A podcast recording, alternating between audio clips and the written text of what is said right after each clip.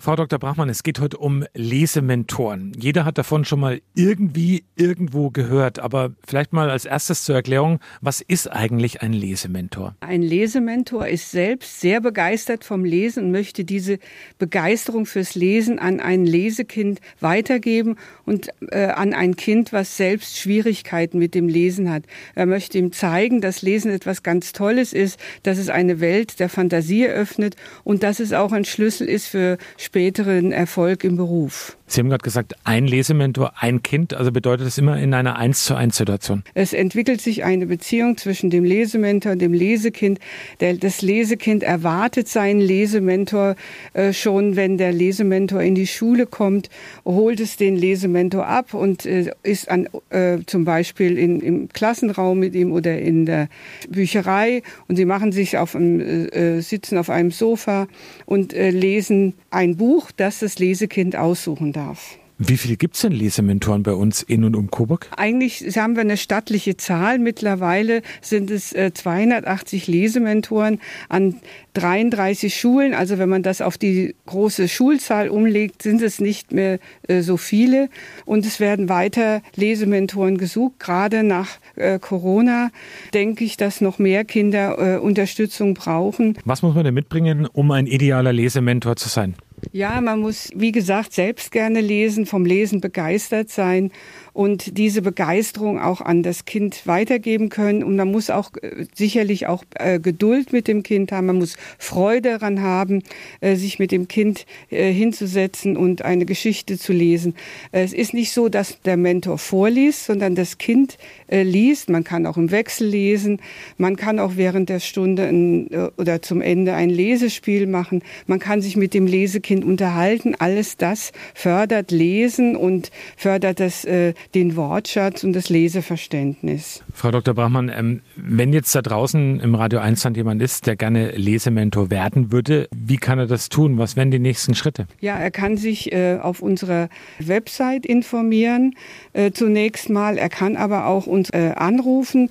Jeweils Mittwochs und Donnerstags haben wir sozusagen Bürozeiten zwischen 10 und 12 unter der Telefonnummer Coburg 33450 äh, kann er noch nähere Auskünfte äh, bekommen. Sie selber, Frau Dr. Bachmann, sind ja auch ein Lesementor. Ähm, beschreiben Sie doch mal so Ihr schönstes Erlebnis, was Sie mit einem Kind bislang hatten. Dass das Kind gefragt hat, äh, wenn ich jetzt an eine andere Schule gehe, können wir denn dann dort äh, auch zusammen weiterlesen?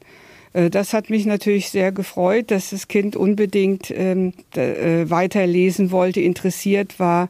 Ich habe also ein, äh, jetzt auch ein sehr, ein Kind äh, betreut, was aus Aserbaidschan kam, sehr schnell gelernt hat und äh, eine Gymnasialempfehlung sogar bekam.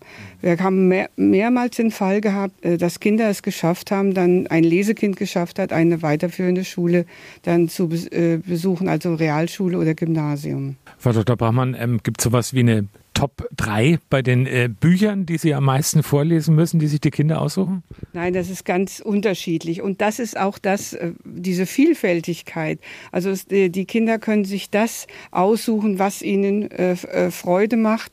Es ist keine Fortführung des, des Schulunterrichts. Wir lesen nicht im Lesebuch an einer bestimmten Stelle weiter, sondern das Kind kann einfach was aussuchen. Es kann ein Kreuzworträtsel sein. Es, wir sagen auch immer, es kann Comic sein. Es kann die Kinder Kinderseite von der Zeitung sein. Also äh, da gibt es keine Grenzen.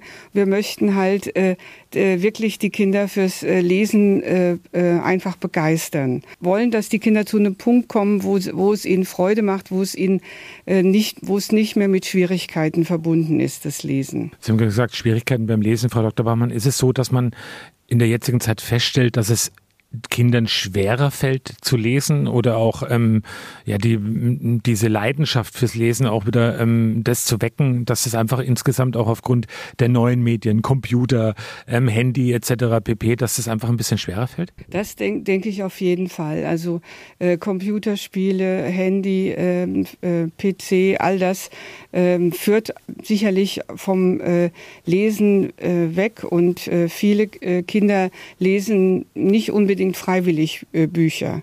Aber ich denke, wenn man sie äh, hinführt dann können sie auch Freude an Büchern äh, gewinnen und begeistern sich auch fürs Lesen. Bei mir auch Christian Zeltmann, selbst Kinderbuchautor und einer, der natürlich auch viel mit Lesen zu tun hat. Ähm, Christian, deine Erfahrungen, ähm, du hast ja auch, bist oftmals auf Lesereisen kreuz und quer durch Deutschland unterwegs, bist mittlerweile Wahlkoburger. Deine Erfahrungen, wie schaut es da aus mit den Kindern und dem Lesen? Also es stimmt, dass der Gebrauch von Handys, Computern, dass das natürlich wegführt vom Lesen. Aber was bleibt, und das ist eben das Tolle auch an dem Mentor, äh, an dieser Mentorbewegung ist, Lesen muss ein Gemeinschaftserlebnis sein. Also wenn du keinen hast, mit dem du liest und mit dem du drüber reden kannst auch.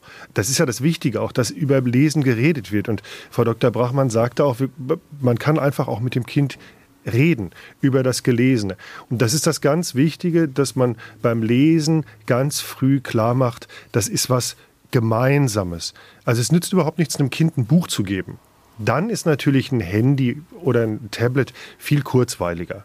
Aber wenn man sich hinsetzt, nebeneinander vorliest, Sachen anguckt, miteinander redet oder einfach nur kuschelt, also wenn es das eigene Kind ist zum Beispiel, dann, dann wird diese ganze Beziehung Buch lesen, wird dann zu so einem Gemeinschaftserlebnis. Und das ist wichtig. Wir haben gerade viel über die Mentoren auch schon gehört. Wie wichtig erachtest du diese, ich sage jetzt mal richtig, Bewegung dazu, also diese Lesementorenbewegung? Also ich bin da sehr erstaunt. Das ist ja ungefähr zeitgleich sozusagen mit meiner eigenen Kinderbuchkarriere gestartet. Und das, ich habe das immer so beobachtet, weil es ist ja derselbe Bereich. Also ich, ich arbeite ja auch viel mit Erstlesern und so in fünf, sechs, siebenjährigen und so. Das ist ja auch genau dieses Spektrum von Alter. Und man stößt immer mehr eben auf dieses, ich sage wirklich so Movement. Es gibt so, du liest auf Facebook, in, weiß ich nicht, Hagen hat sich das gegründet und bam, bam, bam, dann hörst du die Zahlen wie hier, also in ja natürlich so einer relativ kleinen Region, 280 Menschen, die ohne Geld und eigentlich nur aus gutem Willen und Spaß an der Freude sich da jede Woche hinsetzen und ähm, mit dem Kind, das sie eigentlich erstmal ja gar nicht kennen, lesen. Und das ist auch eben es ist, das klingt so einfach und es klingt, es ist ja auch einfach, aber man muss es einfach machen. Und das, ich finde das ganz toll. Du selber bist ja viel unterwegs, jetzt hoffentlich wieder nach der Corona-Krise, wenn es ein bisschen weg ist mit Lesereisen kreuz und quer. Könntest du dir vorstellen, mal selber ein Lesementor zu werden?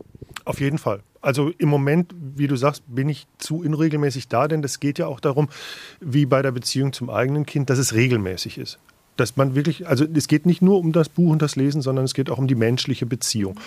Und ähm, außerdem habe ich selber zwei Schulkinder, also da bin ich sozusagen da schon in dem Job gefordert. Aber ich glaube, danach kann ich mir das sehr, sehr gut vorstellen, ja. Du hast gerade gesagt, zwei Schulkinder. Ähm, wie hast du deine Kinder ans Lesen gebracht? Also jeder Kinderbuchverlag und jede Buchhandlung bietet ja schon für die aller, aller, aller kleinsten Bücher an, wo man am Anfang, wenn man noch kein Kind hat und das noch nicht durchexerziert hat bis in die Grundschule, sich so denkt, das ist doch bescheuert. Mal ganz im Ernst, man denkt, das, das ist doch total bekloppt.